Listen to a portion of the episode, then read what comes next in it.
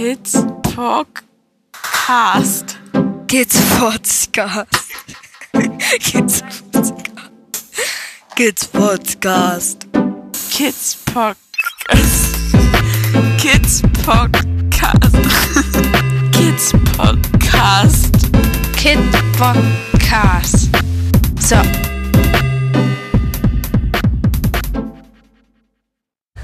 Hallo, Momochill.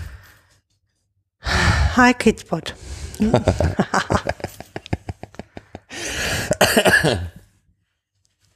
Lang her, ne? Ja, lang her. Hm. Richtig lang her. Ja, War einfach zu viel gerade. auf jeden Fall.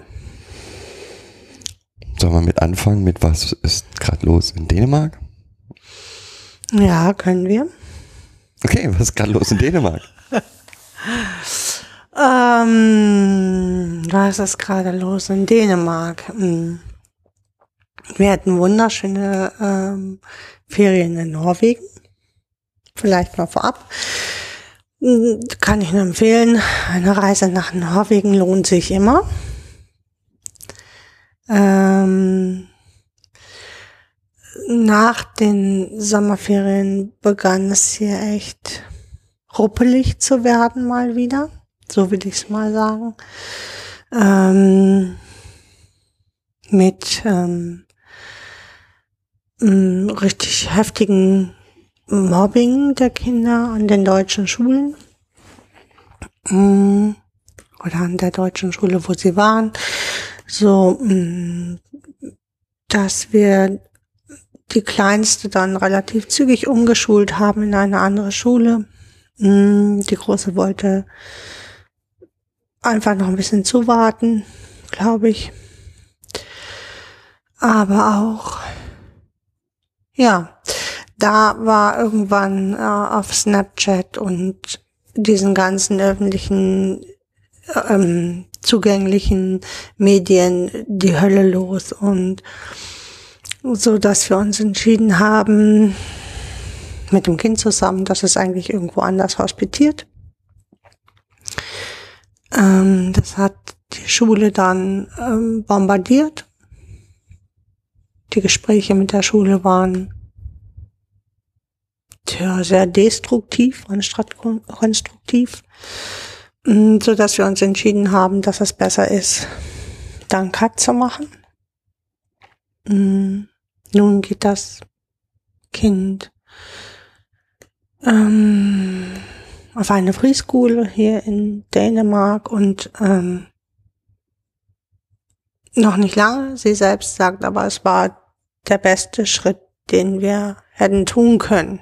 So, sie ist jetzt gezwungen, Dänisch zu sprechen, ist relativ schnell aufgenommen worden, dass ähm, das, was halt die ganzen zwei Jahre in der anderen Schule nicht geglückt ist. Und ich, das äh, so im, im Rückblick, glaube ich, egal was das Kind jetzt hat oder was für ein Kind das ist, ähm, kein, also alle Kinder haben ein Recht, sicher sich in der Schule zu fühlen.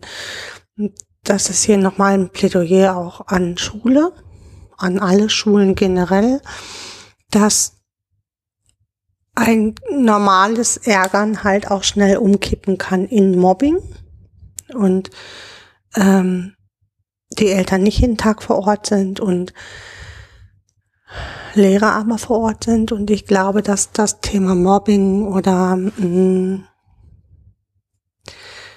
mh, ja, wie soll ich es anders nennen, wenn ich es nicht Mobbing nennen soll, ähm, es ist mehr als Ärgern. Mobbing ist mehr als Ärgern. Normales Ärgern kommt in jeder Schule vor, in jedem Kindergarten. Das ist auch nicht unnormal. Das passiert in Gruppen immer.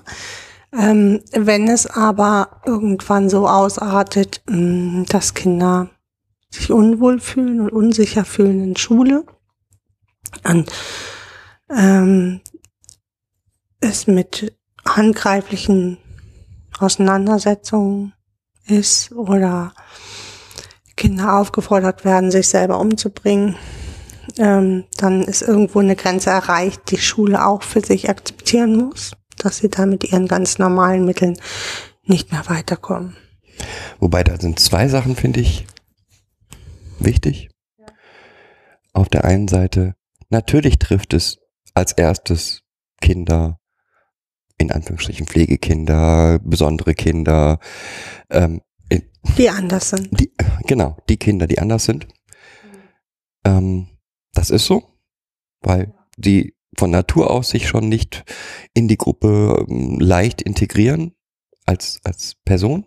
Und auf der anderen Seite, es ist aber nicht, also was diese Schule gern gemacht hat, war das auf die ähm, Besonderheit des Kindes zurückzuführen. Hm. Und das sind zwei verschiedene Geschichten. Ähm, das Kind ist nicht die Ursache für das Mobbing.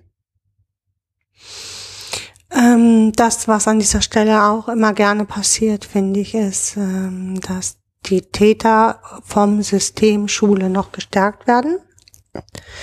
Weil, aus unterschiedlichen Gründen, glaube ich, weil man dem nichts entgegenzustellen hat, weil ähm, man sich vielleicht selber fürchtet, weil diese Kinder Kinder von besonderen Persönlichkeiten sind.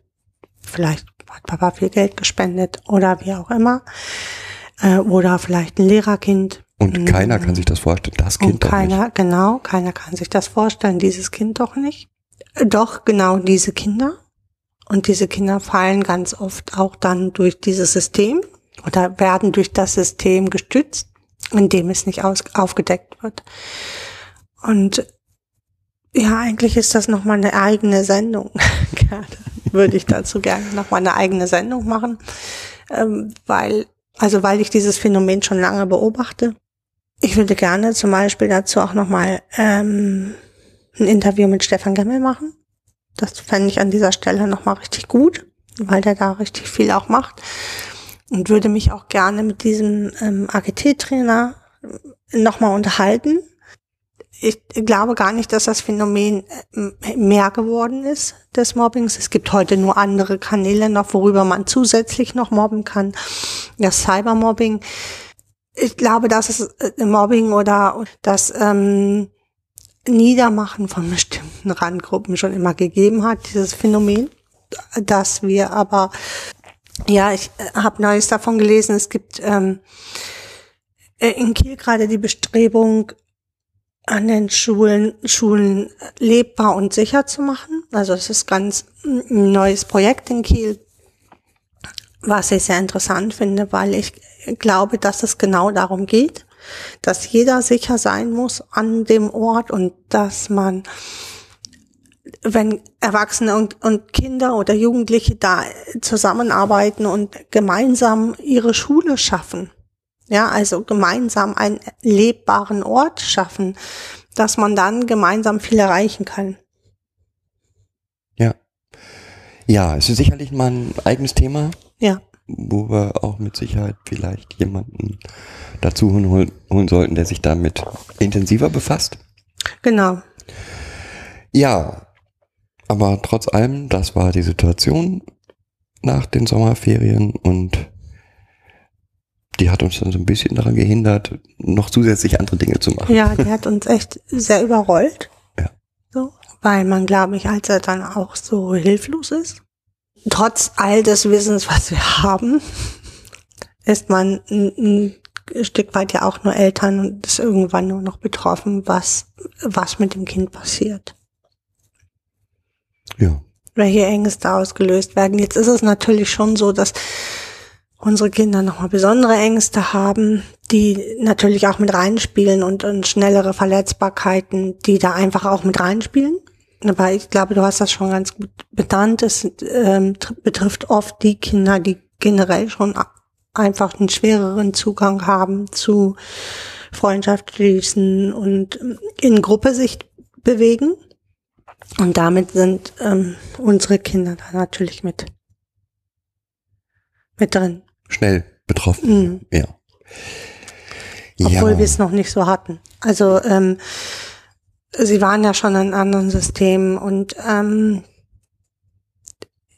sie haben immer ähm, es geschafft, ein oder zwei Freunde für sich hm, gewinnen zu können. Und ähm, dass das so gar nicht gelingt, das war schon. Ja, wobei unsere Kinder Auch auch, gar nicht. diesmal meiner Mhm. Meinung nach richtig Pech gehabt haben. Ja. Also die ähm, Kind 2 hatte zwei Freundinnen, die sind am Anfang des Schuljahres, also zum Ende des letzten Schuljahres weggezogen. Ja. Ähm, bei Kind 1 war ein Mitschüler der Grund, warum sie dort bleiben sollte. Der ist dann jetzt auch auf eine andere Schule gegangen. Ja, genau. Also da f- treffen immer viele, Viele Dinge aufeinander, ne, die dann halt auch irgendwann aus dem Ruder laufen. genau, und die Situation dann unhaltbar machen, weil Hm. es reicht oft ein einziger Mitschüler, der die Sache dann haltbar macht für das Kind. Haltbar, genau. Oder ähm, auch Aushaltbar. Äh, mh, aushaltbar oder mh, an, wo man mit Schule zusammen andere Strategien auswendet. Aber wenn äh, Schule von sich behauptet, sie haben eine Strategie, nämlich sie arbeiten mit dem No-Blame-Approach und tun es dann nicht, ähm, dann wird es echt schwierig, weil man braucht dafür schon spezielle Konzepte, damit ähm, ja Mobbing sich nicht auf andere, auf alle Schulen, also auf alle Klassen ausweitet. Ja, aber so ins Detail wollten wir jetzt nicht gehen. Nee, genau. Das war eine Situation, in der wir uns befanden. Und ganz ehrlich, Podcast ist ein Hobby, mehr oder weniger. Ja, genau. Und manchmal gibt es wichtigere Dinge. Ja, Das Leben. genau. Ja, aber jetzt sind wir zurück. Genau. Und sind richtig zurück, weil jetzt haben wir auch seit letzter Woche Glasfaser. Das heißt, wir könnten auch wieder Interviews führen. Wäre auch für mich so ein bisschen das Ziel. Ja, wir sollten mit ähm, der Steffi und dem Krümelkind nochmal das Interview führen ähm, zum Kinderschutz in Kindergärten. Das fände ich gut. Ähm, Ja, es ja, gibt es gibt ganz viele Interviews, die wir einfach jetzt aufgeschoben hatten und die wir jetzt echt führen sollten. Ja. genau, das ist so der nächste große Step. Das wird das, was wir, wo wir schon mal waren, nämlich so neben einmal im Monat eine gemeinsame Sendung, auch einmal im Monat noch irgendwie ein Interview äh, führen. Ob wir auf die Schlagzahl kommen, das glaube ich jetzt nicht, aber es wird auf jeden Fall jetzt wieder mehr kommen. Ja, ich würde vielleicht auch gern die Annemarie noch anschreiben, die ich ähm, auf dieser Andreas Krüger Fortbildung kennengelernt habe, die Kunsttherapeutin ist und in Luxemburg arbeitet, also aus Luxemburg auch kommt. Die müsste ich dazu aber erst anschreiben. Ja, es gibt, glaube ich, ganz viele Hm. Menschen ähm, auch nochmal, das ist auch ein Aufruf an alle Hörer. Ich hatte das, wie soll ich das sagen, in einem Twitter-Gespräch hat, hatte ich das schon mal ausgeführt. Ja, wir sind so ein bisschen, glaube ich, Erziehungsstellen mit unserer Einstellung gibt es in Deutschland viele Hm. nicht unendlich viele und es wäre einfach wichtig, uns aus dieser, ähm, wie soll ich das sagen, Nische. Sonderrolle, Hm, Nische hm. rauszuholen und uns eigentlich vernet zu vernetzen. Und ähm, wenn irgendeiner was zu erzählen hat ähm, oder sagt, hey, das interessiert mich, ich möchte was erzählen, im Bereich Trauma arbeitet, ähm, Erziehungsstellen seid, Sozialarbeiter seid, Erzieher seid, was auch immer und was zu erzählen habt, schreibt uns an. Be Die ähm, Kommunikationswege sind bekannt, sind auf unserer Internetseite, sind über Twitter, über E-Mail. Und ja, wir würden gerne den nächsten, unsere, unseren Podcast auf die nächste Ebene bringen und mehr mit euch Kommunizieren. kommunizieren. In die Diskussionen gehen. Ja, weil, und das ist mir auch ganz wichtig, gerade bei dem Thema, was wir heute machen, Mhm. wir sind hier nicht diejenigen, die wissen, alles wissen oder die die Wahrheit verkünden, sondern wir geben unsere Sichtweise auf die Situation wieder. Mhm. Mit der fahren wir gut, deswegen geben wir sie weiter. Wir sagen aber nicht, das ist die einzig wahre oder wir haben alles bedacht, was zu dem Thema zu sagen gibt. Wir, es ist ja nicht so nur so, dass wir bestimmte Dinge uns überrollt haben. Wir haben ja auch viel im Hintergrund ähm, geackert. Das muss man ja echt so sagen. Nicht nur, ähm, äh, sondern wir haben oder wir sind dabei, ähm, uns im Bereich von Beratung auch aufzustellen. Dazu haben wir uns nochmal speziell ausbilden lassen. Gerade im Bereich von Trauma und Komplextraumatisierung.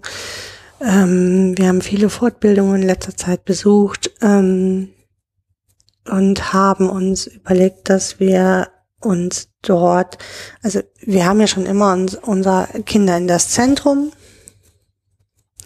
und haben das auch als unsere Firma oder sind dabei, die Firma in dem Bereich aufzubauen, wo wir ähm, Schulen, Kindergärten, ähm, aber auch äh, Pflegeeltern, ähm, Erziehungsstellen. Erziehungsstellen, aber ganz normale stationäre Gruppen auch in diesem Prozess begleiten und beraten möchten, ähm, auch gerne Diagnostik machen können. Wenn es gerade, wenn es um Trauma geht, liegt ein Trauma vor oder nicht. Und dann auch natürlich gerne den weiteren Prozess mit der Gruppe oder mit den Pflegeeltern oder mit den dazugehörigen betreuen und beraten würden. Genau. Da ist es wichtig, wir sind keine Psychologen. Wir mhm unsere noch nicht. Ja. Nur trotz allem, unsere Sichtweise ist vor allem eine pädagogische Sichtweise. Mhm. Das heißt, wir sind der festen Überzeugung, dass Pädagogik dort ganz, ganz viel leisten kann.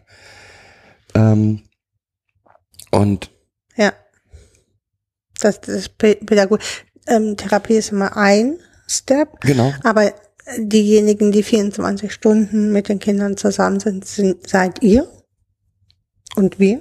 Ja. Und ähm, wir müssen es aushalten und wir müssen es steuern können oder ihr. Und, und ich glaube, dass ähm, es dort nochmal gut ist, dementsprechend auch zu beraten und äh, Prozesse zu begleiten und vielleicht nochmal anders aufzustellen. Ja, das ist halt, wie, wie das äh, auch Martin Kühn mal gesagt hat, dann stellt man fest, das Kind hat ein Trauma und dann geht es zu einer Therapie und komischerweise nach acht Wochen Therapie hat sich noch gar nichts geändert. Mhm. Ähm, es ist halt wichtig, dass alle Seiten Miteinander. da miteinander arbeiten. Ähm, jetzt gibt es Therapien, die das automatisch, die mhm. Pädagogen mit einbeziehen. Mhm. Ähm, nur, noch trotzdem bin ich der Meinung, dass eine Beratung im pädagogischen Bereich da wirklich helfen kann. Also zusätzlich, habt ihr Interesse daran? Oder habt ihr einen Fall, wo ihr sagt, hm, da habe ich das Gefühl, habe ich Bauchschmerzen, irgendwas läuft da nicht gerade? Mhm. Ähm, oder mh, hm, seid ihr in eine Institution, die mit Trauma zu tun habt und sagt, oh, wir könnten uns mal hier, wir machen ein pädagogisches Wochenende und wir könnten, würden uns für den Bereich speziell Traumapädagogik interessieren. Ja, ich glaube, wir sind inzwischen qualifiziert genug, mhm. ähm, haben auch genug Erfahrung in diesem Bereich, dass wir das mit euch gemeinsam gestalten können. Ja. Also, ist dort Interesse da, sind wir natürlich auch jederzeit bereit, aktiv zu werden. Ja. ja. Und jetzt zu unserem Thema. Ja, das Thema ist heute Trigger. Mhm. Mm, und all die Mythen, die es darum gibt. oder eben nicht Mythen. Ähm, ja. Ja. Dazu fällt mir ein Satz als Einleitung ein, mhm. total spannend finde, den Herr Krüger gesagt hat. Also Andreas Krüger, einer der Traumatherapeuten in Deutschland. Ähm, bitte nicht zu ernst nehmen, aber er hat gesagt, im Prinzip ist der Beginn einer Traumatherapie die Professionalisierung der Triggersuche. Und der Vermeidung. Und der Vermeidung, genau. Und so, was ist ein Trigger? Ich würde mal ganz einfach, wie immer, nehmen wir uns einfach. Machst jetzt nicht Wikipedia. Doch, Wikipedia reicht. reicht für das, was, ähm, was wir als Einstieg brauchen. Also, Trigger in der Psychologie und Psychiatrie. In der Psychiatrie kann durch einen Schlüsselreiz ein Flashback ausgelöst werden. Die betroffene Person hat ein durch den Trigger ausgelöstes persönliches, intensives Wiedererleben eines vergangenen Erlebnisses oder früheren Gefühlszustand. Das kann so stark sein, dass die Person unfähig ist, sie als Erinnerung zu erkennen und erlebt sie förmlich als aktuelles Ereignis. Als Intrusion wird das Wiedererinnern oder und Wiedererleben von psychotraumatischen Ereignissen in der Psychotraumatologie verstanden. Intrusionen gelten als Symptom der posttraumatischen Belastungsstörung, PTPS, aber auch der Zwangsstörung, die zumeist durch einen Trigger ausgelöst werden. Mhm. Da haben wir jetzt schon ein paar Begriffe drin. Ja, ich würde ähm, gern noch mal ähm, eigentlich äh, zu so einem Traumaerlebnis kommen, was dort abgeht und. Das kannst du total toll, das weiß ich. Und ähm, was überhaupt passiert, damit es zu diesem Trauma kommt und was dann im Gehirn mit äh, diesem Zersplittern Okay. passiert. Weil ich glaube, dann, es macht es dann nochmal deutlicher. Also nehmen wir an, einem Kind passiert ein traumatisches Ereignis.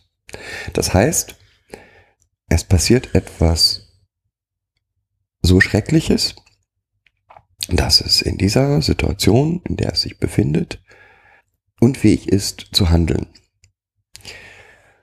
Wir nehmen jetzt mal ein einfaches Trauma, nämlich einen Autounfall. Also Ich hätte fast den Hamster genommen, der stirbt. Nee, ble- bleiben beim Autounfall, der ist, glaube ich. ähm, Also die beiden Autos knallen aufeinander. Das Kind ist in dieser Situation in seinem Sitz eingeschnallt, kann sich, kann weder wegrennen noch ähm, äh, irgendwie Fliehen irgendwie fliehen. Aus dieser Situation. Das Erlebnis ist, also dieser, dieser Autounfall ist eine so starke emotionale Bedrohung, dass es wie eine Lebensbedrohung wahrgenommen wird. Mhm. was es ja eventuell auch ist. In diesem Moment passieren zwei Dinge. Zum einen darauf, dass dadurch, dass der Körper komplett auf auf Flucht und und äh, oder Kampf sich vorbereitet durch den Ausstoß von Hormonen und so weiter.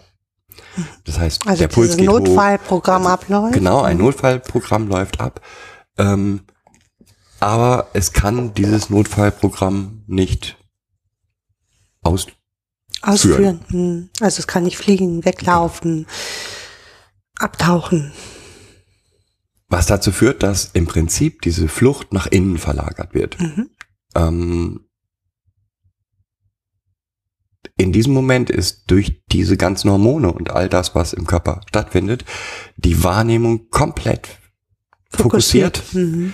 Das heißt, der sogenannte Tunnelblick sozusagen. Man nimmt nur noch ähm, Einzel Einzelteile dieser ganzen Geschehnisse wahr. Wer schon mal einen Autounfall ähm, erlebt hat, weiß, das ist wie in Zeitlupe, dass es dann äh, wie in Zeitlupe stattfindet. Mhm. Man nimmt Schmerzen nicht mehr wahr, man nimmt ähm, Geräusche nicht mehr in dem Sinne wahr, wie, wie das normalerweise ist. Und gehen wir jetzt weiter noch davon aus, dass das Kind aus der Situation irgendwie gerettet wird. Mhm. Unverletzt. Unverletzt. Hm. Dann bleibt trotzdem im Nachhinein Kann. oder kann, na erstmal bleibt auf jeden Fall eine Schocksituation, Mhm. Ähm, von der man ja auch weiß, wie schwerwiegend Schocksituationen für den Menschen Ja. sind.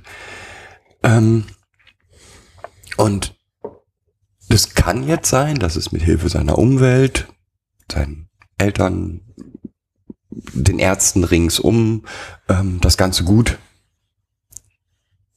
Aufarbeiten. aufarbeitet. Mhm. Das heißt, es wird am Anfang ähm, schlecht schlafen. Die Situation wird es wird sicherlich im Albträumen ähm, Enden. enden. So. Ähm,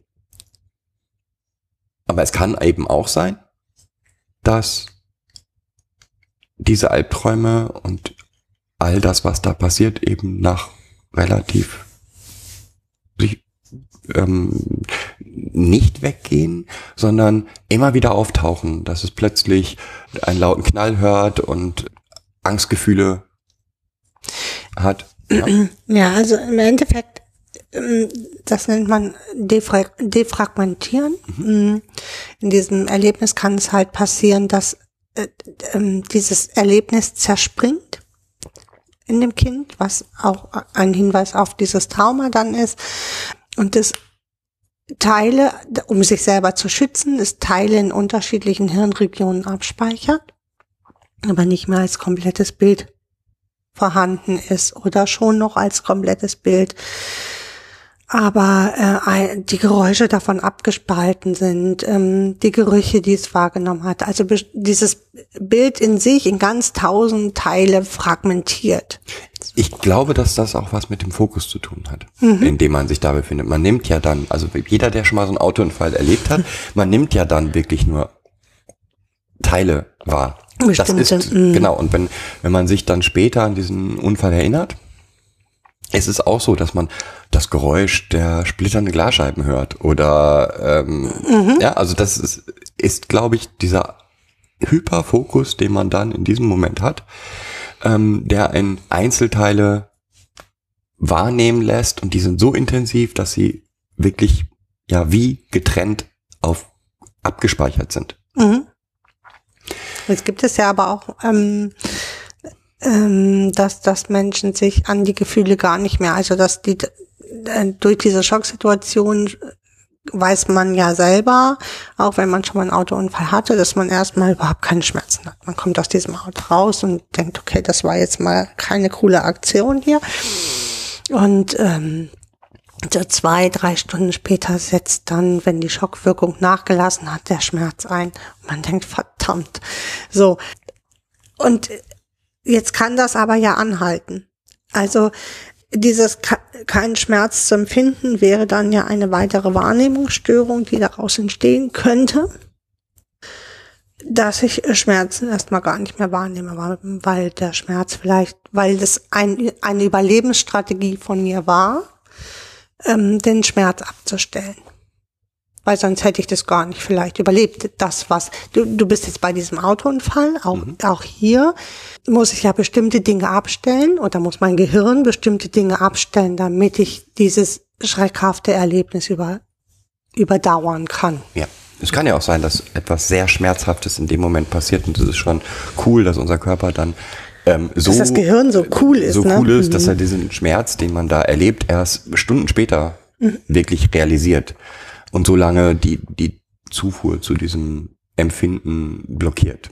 Über Endorphine zum ja. Beispiel, ne? Also dass dann ähm, bestimmte Hormone ausgeschüttet werden, wie dieses Endorphin, ähm, dass man halt keinen Schmerz erstmal empfindet. Genau. Und da wir auf Trigger mhm. aus sind, ähm, dieses zersplitterten Erinnerungen, mhm das sind genau eigentlich die Trigger, die wir, die Traumatisierte erleben. Mhm. Jetzt sind wir jetzt bei, bei einem normalen, ähm, bei einer einfachen, bei einem einfachen traumatischen Erlebnis. So, jetzt sind die Kinder, mit denen wir arbeiten, haben eine Besonderheit. Es, sie haben oft keine einzelne, kein einzelnes Erlebnis wie ein Autounfall, sondern man nennt das äh, frühkindliche Komplextraumatisierungen, die dort stattgefunden haben, weil sie halt, wir haben das schon mal gemacht, weil sie halt ihren Betreuern oder ihren Bezugspersonen ja auch weiterhin ausgeliefert sind und sie bestimmte Mechanismen anwenden müssen, um weiter überleben zu können.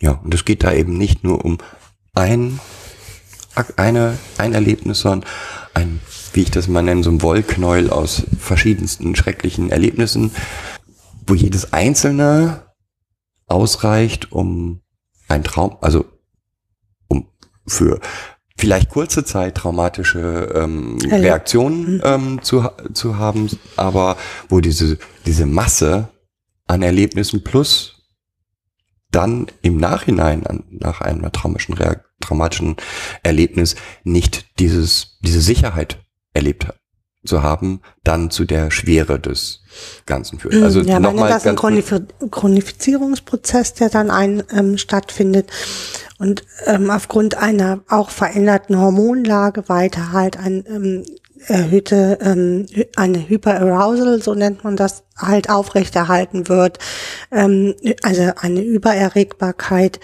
ähm, aufgrund von unterschiedlichen Hormonstellungen, aufgrund von immer wieder gärenden Erlebnissen, die, die diese Kinder haben, müssen sie eine andere Wachsamkeit ja auch haben. Das ist überlebensnotwendig. Das nennt man in der Fachsprache halt Hyperarousal. Ja. Ähm, und nochmal zurück auf den alten. ähm, Auf den Weg, ja. Auf, auf dieses alte Geschichte, also von dem normalen Trauma. Was hilft dann dagegen, ist vor allen Dingen Ruhe, Sicherheit, ähm, aus irgendwie finden, gemeinsamen Weg finden, wie man dann wieder zum Schlafen findet und so weiter. Das, also sich dann besonders geborgen fühlen, ist halt das, was dann Genau. einem Kind in dieser, und das würde auch jede Familie so machen, ähm, hilft, damit klarzukommen. Und genau das fehlt den Kindern natürlich auch. Also statt Also Ruhe und Geborgenheit. Chronifizierte Prozesse, aber da sprechen wir ja von, von einer, von dem Traumatyp 2. Du sprichst ja jetzt von dem Traumatyp Typ 1. 1, genau. Genau, und dieser zweite ähm, Weg, diese, wo diese Chronifizierungsprozesse stattfinden, ist der Traum, also die Trauma, Traumatyp 2. Genau. Aber an dem einfachen Beispiel kann man jetzt sehr gut einen Trigger erklären. Finde ich. Also, jetzt sagen wir mal, das ist alles recht gut verlaufen, sicher gefühlt. Und dann geht das Kind äh, mit Mama auf dem Spielplatz und plötzlich hört es Sirenen. Und irgendwie erlebt die Mama plötzlich wieder ein ängstliches Kind, ein Kind, das sich völlig erschreckt, das ähm, in sich zurückgezogen ist und ja, wo man das Gefühl hat, irgendwas stimmt hier nicht. Mhm. Oder äh, es riecht plötzlich Benzingeruch. Und das wären alles Dinge, wo man durch Logik darauf kommen kann, okay, das kann mit dem Autounfall von vor zwei Monaten zusammenhängen. Genau. Mhm. Ja, aber wir waren bei Traumatyp 2. Und das Problem ist, dass diese, diese Trigger, also Dinge, die plötzliche Angst wieder auslösen oder plötzliches Wiedererinnern auslösen, extrem unterschiedlich sein können. Das heißt, als Außenstehender ist es erstmal nicht möglich zu sagen, Es gibt keinen kausalen Zusammenhang, Aha. wie bei diesem Trauma 1, wo man sagen kann, okay, ähm, Mensch, vor zwei Monaten hat, haben wir ja zusammen den Autounfall erlebt. Da gehen wir jetzt doch vielleicht mal zum Therapeuten mit. Vielleicht muss das Kind dann noch bestimmte Dinge aufarbeiten. Da ist irgendwie ist was nicht abgeschlossen. So. Genau. Das, was ja ähm, bei Traumatyp 2 nicht passiert, ist diese Fürsorgepflicht der Eltern, die ähm, ja, die ja auch Verursacher des Traumas häufig oft häufig sind. Genau.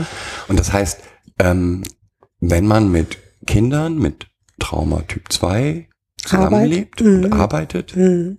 zusammenlebt, arbeitet, was auch immer, wird man immer und immer wieder solche Reaktionen erleben, in denen sie ganz plötzlich agieren auf etwas, wo man denkt, was wollen jetzt? Mhm. Mm. Sicherlich? Nee, nein. Und es gibt eigentlich erstmal vom Prinzip her keine Regel, nach der man sagen kann, das ist der Auslöser. Mhm.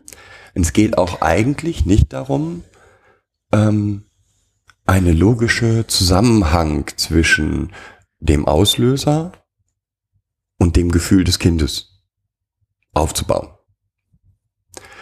Es kann sein, dass ein, ein solcher Zusammenhang entsteht im gemeinsamen Arbeiten, aber darum geht es eigentlich erstmal gar nicht, Mhm. sondern es geht darum, jetzt habe ich ein Kind, das ganz plötzlich aggressiv reagiert oder ganz plötzlich super traurig reagiert oder dissoziiert. Und ich, Oder immer wieder von plötzlichen Geruch, Gerüchen spricht oder bestimmte Dinge nicht essen kann, bestimmte nicht Zähne putzen kann. Zum Ja. Beispiel. So ein, ein, ähm, ein Beispiel, wo man so denkt, Zähne putzen jetzt, ne? Ja klar, keiner putzt gern Zähne oder kein Kind putzt gern Zähne. Wo man aber den Zusammenhang, dieses Kind sträubt sich wirklich immens dagegen und wo man den Zusammenhang einfach nicht äh, finden kann Genau. und das Kind aber richtig wirkt beim Zähneputzen oder ihm die Tränen in die Augen schießen, dann kann das eine Art Trigger, kann das Zähneputzen eine Art Trigger sein. Oder wir haben auch schon von einer Art Trigger gehört, die im Sportunterricht aufgefallen ist, wo halt der, der ein bestimmter Pulsschlag dann ausgelöst hat, einen, einen bestimmten Trigger ausgelöst hat. Auch das ist möglich. Das, das Spektrum, was auslösend, was Trigger auslösend sein, also was ein Trigger ist, kann halt ähm, gerade im Bereich von Komplextraumatisierung extrem groß sein. Und wir stoßen oft auf Dinge, wo man erstmal davor steht und denkt, ja, hä? genau. So, hä? Aber da geht es, nochmal in erster Linie geht es um zwei Dinge. Erstens erkennen, es kann ein Trigger sein. Also erstmal für, für sich diese Theorie aufzustellen, Ja. dass irgendwas an der Situation, in der wir jetzt gerade waren, könnte ein Trigger gewesen sein. Muss nicht, aber kann. Genau. Mhm. B, und das ist für mich ganz, ganz wichtig, dem Kind klar zu machen, ja, das kann so sein. Mhm. Diese Reaktion, die du da gerade hast, deine Wut, die du da gerade hast, Könnte. könnte eine Wut sein, die früher erlebten Situationen herrscht. Dein Handeln rüber. jetzt darauf, ne? Genau. Mhm. Und man wird merken, wenn man das nett und einfühlsam und ruhig und nicht zu, was, was ich mal wichtig finde, ist, dass man nicht zu ernst ist, sondern dass es auch ein, mit einer, einem gewissen Humor, noch Humor dabei, dabei- ähm, dass, dass allein diese Information, bin nicht verrückt, Mhm. ich bin nicht bescheuert, ich bin nicht falsch in dieser Welt, sondern das kann sein, dass es etwas ist, was ganz normal ist, was bei jedem Menschen, der unter Trauma leidet, so passiert. Ähm, Du sprichst jetzt von Psychoedukation. Genau. Ne? Ähm, die- In diesem Bereich nennt man das halt dann Psychoedukation, wenn man mit dem Kind nochmal auf die Suche geht und ähm, auch nochmal mit ihm dazu spricht und ihm das erklären kann, dass, ähm, dass das jetzt ein ganz normales, für ihn ein ganz normales Verhalten ist. Nicht in, Genau. sein, äh, in seiner Umwelt, aber für ihn jetzt. Genau. Ähm, dass die Umwelt halt verrückt darauf reagiert, weil es sich das erstmal gar nicht erklären kann, warum äh, die Umwelt, also die Umwelt kann sich das nicht erklären, warum es jetzt so gehandelt hat.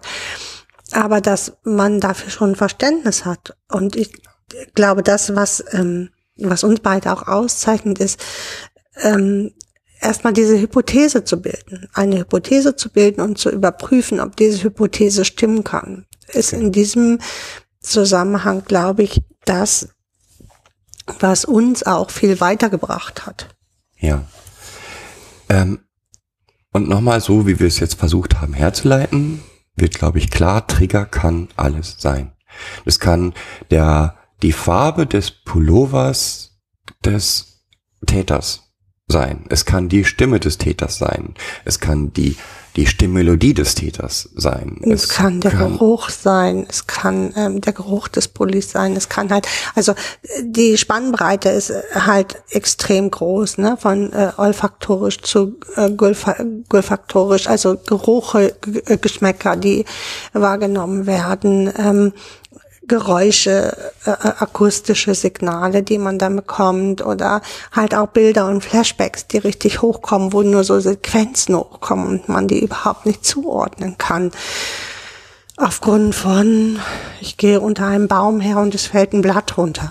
Ja, also ähm, Es gibt eine Sache, die passt fast immer, bei fast allen. Es gibt einen Trigger, der fast bei allen traumatisierten Menschen passt. Und das ist Ohnmacht. Ähm, dieses Gefühl, ausgeliefert zu sein, nicht selber agieren zu können, ist ein sehr, sehr, sehr weit verbreiteter Trigger. Weil der ja auch vorkommt. Genau, So, weil du bist ja in dieser Situation, in der oder das Kind ist ja in dieser Situation ausgeliefert. Wie auch immer. Es kann aus dieser Situation nicht entfliehen, weil es halt jetzt die Bezugspersonen sind, die ihm Schaden oder Leid zufügen. Genau. Also jetzt trotzdem, also jetzt haben wir das. Was ist ein Trigger? Wir haben die ersten Reaktionen. Also die erste Reaktion wäre Psychoedukation. Also Erstmal Beruhigung und so weiter, aber da kommen wir gleich nochmal zu. Also erste Reaktion wäre Psychoedukation. Was wäre dann die nächste Reaktion, die man, oder die nächste Sache, die man mit dem Kind versucht? Würde jetzt erstmal Strategien entwickeln, äh, damit das Kind sich wieder sicher fühlt. Also man würde Stabilisierung herführen, indem man ähm, guckt, was würde dem Kind dann helfen in dieser Situation oder die, bevor diese Situation eintritt. bleiben wir jetzt sofort in der Situation. Äh, Da geht es vor allen Dingen um Reorganisationsübungen. Also genau. äh, das Problem ist ja nochmal, jetzt kommt dieses die Farbe und ich bin plötzlich in einer anderen Zeit Gefangen. gefangen und ich habe Emotionen, die jetzt im Hier und Jetzt eigentlich nichts zu suchen haben. Dann ist das Wichtigste erstmal für das Kind klar zu kriegen, jetzt, wo ich jetzt hier bin, bin ich sicher. Hm, Ich finde dieses Bild von Andreas Krüger da so schön mit diesem Tisch. Also ich war jetzt gerade nicht mehr der hm, Tageskönig, so. Der Ne? König des Tages, der genau. König des Tages war ich gerade nicht, sondern es war äh, mein vierjähriges Ich, was ähm, gerade hier das Zepter übernommen hat. Dazu müssten wir das vielleicht das Bild mal akustisch erklären. Also die Idee von Andreas Krüger ist zu sagen, im Prinzip mh, ist ein Kind, was von so Triggern gesteuert wird, und das wird es ja zeitweise, wie ein, ein, ein, eine Person, die an einem runden Tisch sitzt. Vorne sitzt das Kind, das aktuelle Kind, ist eigentlich der König des Tages. Das bestimmt, was was es essen will, was es trinken will, ist ein ganz normales Kind und hat eigentlich zu bestimmen, worum es geht. An dem Tisch mit sitzen aber diese traumatischen Erlebnisse, die Kinder von vor, das Kind, was vor zehn Jahren irgendwie was ganz Schreckliches erlebt hat, das sitzt da auch mit am Tisch. Und in dem Moment, wo jetzt so ein Trigger kommt, wie die Farbe Rot, Springt der auf? bringt dieses Kind auf und nimmt dem König des Tages das Zepter aus der Hand und agiert für das Kind, übernimmt die totale Kontrolle für das Kind und bestimmt, was passiert. Eigentlich komplett schizophren, weil es hat mit der aktuellen Situation nichts zu tun. Aber es ist halt durch irgendetwas getriggert worden, springt auf, rennt um den Tisch, nimmt das Zepter und hat erstmal die, So ein Schutzmechanismus, ne? Also Genau. der angesprungen ist im Endeffekt. genau. Und ja, was hilft, ist erstmal wieder klar zu kriegen, ich bin im Hier und Jetzt. Mhm. Das, was da jetzt gerade war, war schrecklich. Da war der Schutzmechanismus auch wichtig in der Zeit, aber jetzt ist er nicht mehr wichtig. Ich bin hier, ich bin sicher, mir geht's gut.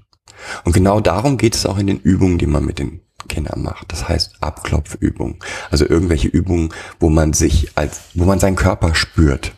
Ähm, Atemübungen, ähm, Meditationsübungen, ähm, kann man tausende von verschiedenen Ja, Übungen gibt so eine finden. Übung, was höre ich, was fühle ich. Ne? Genau, Was nehme ich wahr, so. Und äh, bis ich mich wieder richtig wahrnehme. genau. Also zwei Seiten. Das eine ist, du bist nicht verrückt. Teil zwei, komm wieder zurück ins Hier und Jetzt, wenn so etwas passiert. Das kann man halt auch einüben. Muss man einüben. Genau, damit ähm, das Kind diese Strategien halt auch anwenden kann, um, um bestimmte angstauslösende Situationen zu vermeiden. Das heißt, damit es sich vorher zurückholt, bevor es in eine Dissoziation abtaucht oder in, in aggressive Handlungen abtaucht. Ja, auch weil es nicht selten so ist, dass im Prinzip vorher schon eine Grunderre die Grunderregung schon gesteigert ist vielleicht in diesem Moment, also man in, das Kind in einer Klasse ist, sich sowieso schon unsicher fühlt und dann ähm, oder in einer Gruppe ist, sich insgesamt unsicher fühlt und dann ist es wesentlich empfänglicher für Trigger als in normalen Situationen. Das heißt, in dem Moment, wo es merkt, oh, ich fühle mich hier gar nicht mehr so richtig sicher und ich fühle mich gar nicht so sicher, so, so wohl und irgendwie merke ich, mein Puls ist schon wieder hoch und meine Atmung geht schneller. Ähm, dass es da schon mal wieder diese, diese Übung macht, Mhm. um zu sehen, es geht. Dazu muss vielleicht auch nochmal gesagt werden, dass Kinder, die ähm, schwerst traumatisiert sind, generell ein ähm, immer ein erhöhtes ähm, Erregungsniveau haben. Also aufgrund der veränderten Hormonsituation generell immer immer schon in der Erregung im Er- Erregungsniveau nennt man das höher sind, so dass es bis zum bis zum Kippen der Situation gar nicht mehr so wie beim normalen Menschen ist, ähm, der von 0 auf 100 geht, sondern ich nenne jetzt mal eine Zahl, das Kind hat vielleicht ein Erregungsniveau generell von 80 Prozent. Also hat man ja äh, bis zum Umkippen ist es dann nur noch diese 20 Prozent und das kann irgendein, irgendwas sein. Ich fühle mich unwohl Ja. sein. Genau. Also haben wir zwei Sachen. Und jetzt kommt eigentlich, finde ich, die hohe Kunst. Kommt danach. Ja. Weil das, was Traumatisierte normalerweise auf solche Reaktionen machen, was man auch verstehen kann, ist, diesen Situationen aus dem Wege gehen. Mhm. Genau. Würde, ist ja auch völlig legitim. Also wenn ich, ähm, sage ich mal, in Sportverein gehe und im Sportverein ständig das Gefühl habe, da ist das Kind von vor zehn Jahren wieder, übernimmt die Kontrolle, dann ist es nur klug zu sagen, ich gehe nicht mehr in den Sportverein. Mhm. Erstmal. Ist natürlich keine Lösung. Nee, ist für das Kind natürlich, das ist eine kluge Entscheidung für das Kind. So. Ja. Mm. Denn das, was, was Kinder, die schwer traumatisiert sind, ja gut können, ist die Vermeidung von der Angst vor der Angst. Ja? So nenne ich es mal. Also sie bauen so einen Schutzwall auf, damit überhaupt keine Angst erstmal wieder aufkommt, weil diese Angst, die sie erlebt haben, so überwältigend war. Und sie im Endeffekt jetzt ständig eine Angst vor der Angst haben. Ja, also, dass dieses, dieses Gefühl, was sie, dieses Ohnmachtsgefühl, was sie damals hatten, jemals wieder auftaucht. Damit ist natürlich Vermeidungsstrategie erstmal ein großes mh, generelles Thema für diese Ja. Kinder. Also das können die gut, vermeiden können die gut. Genau.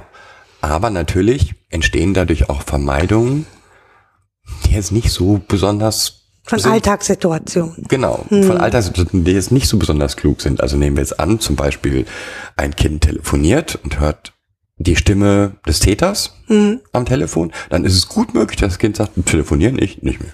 Mhm. So. Ist jetzt blöd, weil jetzt kannst du auch nicht mehr mit Oma telefonieren und kannst auch nicht mit seinen Freunden telefonieren, weil das Telefonieren an sich wird als der Auslöser Mhm. gesehen. Ja, wenn wir dieses Kind nehmen mit dem, was beim Sportunterricht einen bestimmten Puls hat, ähm, wird diesen Sportunterricht vermeiden. Genau. Ja, weil das halt gar nicht mehr diesen Puls fühlen möchte. Und das ist die eben, wie gesagt, die hohe Kunst. Und das ist auch das, was, was Stefan, äh, Andreas Krüger als die Professionalisierung der Vermeidung und Professionalisierung der Triggersuche bezeichnet. Es geht darum, den wirklichen Auslöser zu finden Hm. zusammen mit dem Kind. Also wenn das Kind gelernt hat, A, das ist ganz normal, B, ich weiß, wie ich wieder da rauskomme aus dieser Mhm. Situation, gemeinsam mit dem Kind auf die Suche zu gehen, was war denn das, der Moment, wo es nicht mehr ging? Hm. Was war vor diesem Moment, bevor es nicht mehr ging? Ja, das, was du beschreibst, dieses äh, Zurückholen und so, ist mh, gehört mit zur Sicherung. Das Kind muss sich an diesem Ort extrem sicher fühlen und einen sicheren Ort haben, einen sicheren Hafen haben, wo es sich auch normal bewegen kann, um überhaupt diesen nächsten Schritt Ja. gehen zu können. Es muss erstmal sicher sein. Und von daher ist die Aufgabe für Pädagogen, wie uns, das erste, einen sicheren Ort zu schaffen. Ähm, jetzt müssen wir diesen sicheren Ort, haben wir schon mal gemacht. Es gibt einen inneren sicheren Ort und, und für uns einen äußeren sicheren Ort, sicheren Ort, ähm, der halt dort ist, wo das Kind gerade lebt. Das muss ein sicherer Ort fürs Kind sein. Absolut sicher. Und da gehört der Beziehungsaufbau und die Beziehung ist das A und O, um überhaupt sicherer Ort zu sein. Das ist so ein Mhm. Plädoyer nochmal dazu, weil ich ähm, finde, wir, wir sprechen immer so schnell von sicheren Orten, wenn wir das Kind zum Beispiel umplatziert haben in eine andere Wohngruppe, dann ist das sofort ein sicherer Ort. Nein, ist es nicht. Kann es auch gar nicht. Und das Kind bestimmt auch, ob das, ob der Ort sicher ist oder nicht. Aber ich, ich als Pädagoge oder wir als Pädagogen können ganz viel dazu tun, dass dieser Ort ein sicherer Ort wird. Ja, und ich kann auch diesen zweiten Schritt, also was war es wirklich, was mich getriggert hat, kann ich natürlich nur aus einer Sicherheit heraus machen. Ähm, solange wie ich nur die Turnhalle aufmachen muss, Und den Geruch, diesen Schweißgeruch wahrnehme, wahrnehmen muss und schon ist, ja, läuft bei mir ein Film ab. ähm, brauche ich mir gar keine Gedanken machen. Dann ist es vielleicht klüger zu sagen, okay, jetzt ist Sport gerade mal nicht so wichtig. Mhm. Ähm, wenn ich dafür zu werben, also ähm, dann mit Schule das auszuhandeln dafür zu werben, dass wir halt, ähm, dass das Kind gerne draußen im Freien mit Sport macht, aber wenn es Sport in der Halle ist, halt gerade nicht. Ja. Ähm, und je mehr man diesen Trigger eingrenzen kann mit Hilfe des Kindes, Mhm. umso mehr wird man feststellen, dass es Freiheiten wieder zurückgewinnt. Und da geht es nicht um, um Konfrontation. Also Nein. das möchten wir hier nochmal an dieser Stelle sagen. Es geht hier nicht darum, das Kind zu traumatisieren, re, zu, zu retraumatisieren, indem ich es mit dem Erlebten konfrontiere. Es geht darum, dass das Kind einem irgendwann immer Signale setzt. Mm, Es geht im Hier und Jetzt. Es geht nicht Genau. in die Vergangenheit. Genau. Es geht nicht, das war, okay, das war der böse, der, der rote Pullover des äh, Täters, der dich, äh, an den du dich erinnerst. Darum geht es überhaupt nicht. Sondern es geht darum, mit dem Kind gemeinsam herauszufinden, was war denn das, was dich so wütend gemacht hat? Im Mhm. Hier und Jetzt. Genau, weil es ja auch falsche Verknüpfungen gibt. Ne? Genau. Also gerade dieses Beispiel mit dem roten Pullover. Ähm, äh, Kinder, die ähm, Schweres erlebt haben, haben halt auch andere Verknüpfungstechniken ähm, Techniken oder Verknüpfungs, ja, wie will man das nennen? Technik? Mustererkennung. Mustererkennung, genau. Und ähm, machen damit äh, falsche Verknüpfungen zu falschen Mustern. Ja. Die für uns als, als normaler Mensch erstmal falsch sind. Für das Kind ist das ein ganz äh, normales Muster. Das Kind ist so über, über aufmerksam, dass es halt, äh, nehmen wir jetzt eine typische Situation, ähm, die Lehrerin schimpft im Unterricht und das Schimpfen wird als sehr extrem wahrgenommen, weil es sehr laut geworden ist und, Und hat Angst und ausgelöst. hat Angst ausgelöst und an dem Tag hatte die Lehrerin einen roten Pullover an, um wieder bei der Farbe rot zu bleiben. Ähm, dann kann das gut möglich sein, dass dieses Kind für sich das Muster erkennt, oh, rot ist gefährlich. Mhm. Oder gerade wenn, wenn diese Lehrerin den roten Pullover anhat, dann hat die bestimmt an diesem Tag besonders schlechte Laune. Und dann ist das der, äh, die Chance, dass sie wieder so laut wird und meckert, einfach viel höher. Ja. Also ist diese, diese Lehrerin, meide ich an dem Tag, wenn sie den roten Pullover anhat, dann gehe ich ihr erstmal aus dem Weg. Genau. Und dann sehe ich zu, dass ich Land gewinne. Genau. Also das kommt noch dazu, sozusagen, dadurch, dass auch im, im Jetzt ja da durch die Reaktion der Umwelt ähm, kleine Retraumatisierungen passieren, können natürlich auch wieder neue Trigger entstehen. Und das Blöde sind halt, dass die Mustererkennung, die wir denken, das wäre alles so logisch und verständlich, ist halt häufig nicht logisch und verständlich. Nee, genau. Ja, aber nochmal zurück. Also nicht Konfrontation mit der Vergangenheit, sondern im Hier und Jetzt kleinteilig über die Situation sprechen. Ähm, bis wann war es denn noch in Ordnung? Ähm, Was hat das denn ausgelöst Was- jetzt hier? Ne? Also oft kann sich das Kind ja nur an das davor erinnern. Also sind die Fragen dann eher, was war denn davor, bevor das passiert ist? Das haben wir ja schon mal gemacht. Ähm, und dann auch vielleicht dem Kind vorsichtig zurückspiegeln, was wir wahrgenommen haben. Ne? Also ich, ich habe wahrgenommen, pff, da bist du dann einfach auf den anderen los. Und ich habe es erstmal gar nicht verstanden. Auch da offen zu sein, zu sagen, ich, ich war so blöd. Also ich habe es echt nicht verstanden. Ja. Und das Wichtige ist für mich auch, dass dieses eigentlich im eigenen Umfeld stattfindet. Also da, wo ich es auch beobachten kann. Und man wird feststellen, dass wenn man das mit den Kindern viel macht, dass sie zu Experten darin werden. Und da sind die Kinder die eigenen Experten, die dann nachträglich aus der Schule nach Hause kommen und sagen, "Mm, also Papa heute war richtig doof, ich habe mal meinen Schreibtisch geleert vor mir alles auf den Boden geschmissen. Und es war auch ganz komisch. Aber weißt du, da an der, an der Stelle ist das Krokodil wiedergekommen Mhm. und hat komplett für mich die Regeln übernommen. Und wo man dann wirklich mit dem Kind in die Situation, in diese aktuelle Situation zurückgehen kann und kann, ja, okay, was war es denn? Hm, Und was hätten, was hättest du denn tun können, um das Krokodil zu vermeiden? Genau. So, ne? Was hättest du vorher tun können, damit das Krokodil jetzt erst gar nicht kommt? Genau. Und was man in diesem Prozess dann halt feststellen wird, ist, dass es häufig Kleinigkeiten sind, Mhm. die die eigentlichen Trigger sind.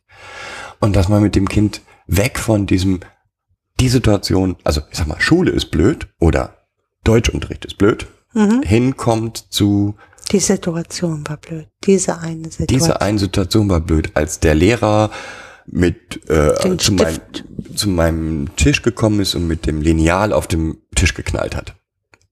So, und dann, das kann sogar so weit führen, dass man äh, dahin kommt und sagt, und es ist nicht mal der Knall gewesen, sondern als der Lehrer sich so über mich gebeugt hat. Das war die, die eigentliche Situation. Also man gibt dem Kind in diesen äh, in dieser Arbeit die Selbstwirksamkeit zurück. Man stärkt die Selbstwirksamkeit des Kindes auf unterschiedlichen Ebenen und bei äh, Ebenen, so dass das Kind immer mehr der der König des Tages bleiben kann. Genau. So würde ich mal sagen. Das, und das ist ein, Stück Vermeidung, aber auf eine andere Art und Weise, als das Kind das selber tun würde. Genau, es ist eine, eine, eine Vermeidung, die versucht, so konkret wie möglich zu werden. Je konkreter ich den eigentlichen Trigger identifiziere, umso A, umso besser kann ich ihn vermeiden und professioneller kann ich ihn vermeiden. Weil ich kann zum Beispiel, und da kann ich dann helfen, ähm, als Eltern zu dem Lehrer gehen und sagen, hm, da war eine Situation, nicht böse, wir wollen sie nicht angreifen, aber da haben sie das und das gemacht. Können wir da irgendwie einen Weg finden, dass sie das nicht mehr tun? Oder Das Kind hat, nee, ich würde es mal anders formulieren, haben sie das und das gemacht, würde ich mal anders das Kind hat formulieren. das so und so wahrgenommen. Die, das Kind hat das so und so wahrgenommen. A, ist es, ist der Lehrer aus der Schusslinie, er hat das so getan. Ja. Ähm, wenn ich es so formuliere, ist das Gespräch gelaufen. ja, also da braucht man kein Gespräch mehr versuchen. So. Ja. Ähm, wenn ich aber formuliere, ähm, ich habe eine Situation gehabt, das und das und hat mein Kind wahrgenommen oder hat das Kind wahrgenommen, ähm, dann ist es ist es im, ist es nicht das also ist es nicht das Kind ist schuld, sondern es ist im Kind oder es ist in der Situation, die das Kind beobachtet und wahrgenommen hat und nicht mehr bei demjenigen, der es vielleicht ausgelöst hat. Hast du recht, ist eigentlich die richtige Formulierung. Ähm, so dass man gemeinsam mit dem Kind wirklich bis ins kleinste Detail versuchen kann, solche Trigger aus dem Wege zu gehen. Und das nochmal, es können die unterschiedlichsten Dinge sein. Dabei kann es natürlich passieren, dass das Kind sogar daraus konkrete Erinnerungen dass da konkrete Erinnerungen dann wieder hochkommen in diesen Gesprächen. Also beispielsweise ähm, hatten wir das mit Feuer Hm. und also auf der Suche nach, warum kannst du denn nicht ertragen, wenn der Adventskranz angezündet wird, ähm, hin zu, okay. Ich hoffe nur die Kerzen. auf dem- Genau. Es geht, genau, ja, ja, ja. Ähm, es geht gar nicht um Adventskranz, es geht um den Geruch von Qualm und der löst aus und dann können natürlich Erinnerungen aus der Vergangenheit hochkommen. Hm. Also das, Das ist, ist keine Konfrontation, Hm. weil das ist das Kind, was Dinge erzählt und da ist es ganz wichtig, beruhigend und zuzuhören, egal was da an Geschichte kommt. Die kann noch so schrecklich sein. Man kann davon ausgehen, na, diese Geschichte ist wahr, so wie sie kommt und das einzige Ziel der Pädagogen ist in diesem Moment, da zu sein und zu sagen, ja, ist schrecklich. Und ja, kein Mensch sollte das ertragen müssen, was du da ertragen hast. Und es ist wirklich schlimm. das ernst zu nehmen. Ne? Genau. Mm. Und ähm, es gibt ja viel so äh, die, die, die Auffassung, dass ähm, das Anbinden an Therapien nicht nötig ist. Ja, ähm, auch hier möchten wir nochmal daran ermutigen, dass es ein Zusammenspiel aus Therapie und Pädagogik ist. Und dass Kinder, die ähm, sich bestimmten Dingen nähern aufgrund von unserer Arbeit ähm, und Dinge erzählen, dass diese Dinge, die sie erzählen, auch aufgearbeitet werden müssen. Und das kann nur in Therapie geschehen. Ja. Und das kann der Pädagoge nicht. Der Pädagoge kann es begleiten, der kann zuhören, der kann, ähm, ja, Der kann es ernst nehmen und Ernst kann nehmen. sagen, weißt du was, da ist vielleicht doch eine Therapie notwendig. Ne? Und vielleicht möchte sie ja mit, mal mit jemandem dazu sprechen, der sich da auskennt, der da Experte auf dem Gebiet ist. Ich bin der Experte in bestimmte Dinge mit dir ausarbeiten, hier äh, mit dir den Alltag zu gestalten. Aber es gibt halt Experten, die sich genau da ähm, spezialisiert haben, mit Kindern dazu sprechen, was sie Schlimmes erlebt haben. Und dann kriegt man auch nochmal einen anderen Zugang. Ja, und also ich habe sowohl von Situationen gehört, in denen Kinder so etwas erzählt haben und die Pädagogen nicht in die Therapie gegangen sind mit dem Kind, weil wir wollen ja keine schlafenden Hunde wecken und da passt wieder der Satz von Martin Kühn. Also Entschuldigung, spätestens dort. Eigentlich ist der rosa Elefant die ganze Zeit im Raum, aber da ist er nicht nur im Raum, wenn ein Kind von einer schrecklichen Situation aus seiner Vergangenheit ganz konkret berichtet, ist das nicht mehr der rosa Elefant. Der ist schon dunkellila.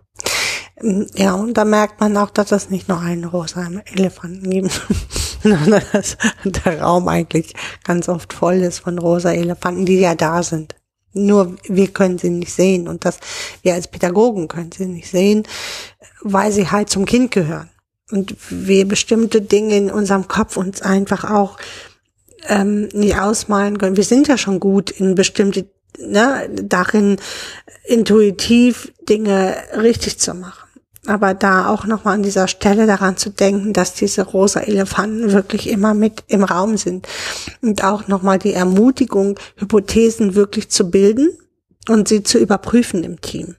Bestimmte, also Hypothesen zu bilden und dann sich Handlungsmuster zu, dazu zu machen und zu gucken, ähm, wie kann, wie können wir diesem Kind dann aufgrund von pädagogischen Interventionen ähm, ähm, unterstützen und Hilfestellung leisten. Hilfestellung leisten, dass es die Kontrolle zurückerlangt. Genau. Und dass es nicht zu einem allgemeinen Verhalten, Vermeidensstrategie kommt, sondern einer konkreten, professionellen Vermeidung. Genau. Das ist so ein gutes Schlusswort, finde Finde ich, ich. für heute. Wir sind immer froh für Anregungen, Ideen, Kritik. Ja. Kritik positiv und negativ gesehen. Ähm, ja, ich danke dir für das tolle Gespräch heute. Ich würde sagen, bis demnächst. Tschüss. Tschüss.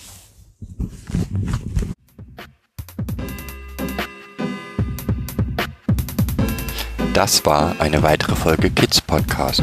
Danke fürs Zuhören. Shownotes und die Möglichkeit zu Kommentaren unter kidspodcast.de. Anregungen, Ideen und Feedback per Mail an info at kidspodcast.de oder per Twitter an kids-pod. Wenn euch diese Episode gefallen hat, empfehlt sie weiter oder gebt Bewertungen in iTunes oder anderen Podcast-Portalen ab.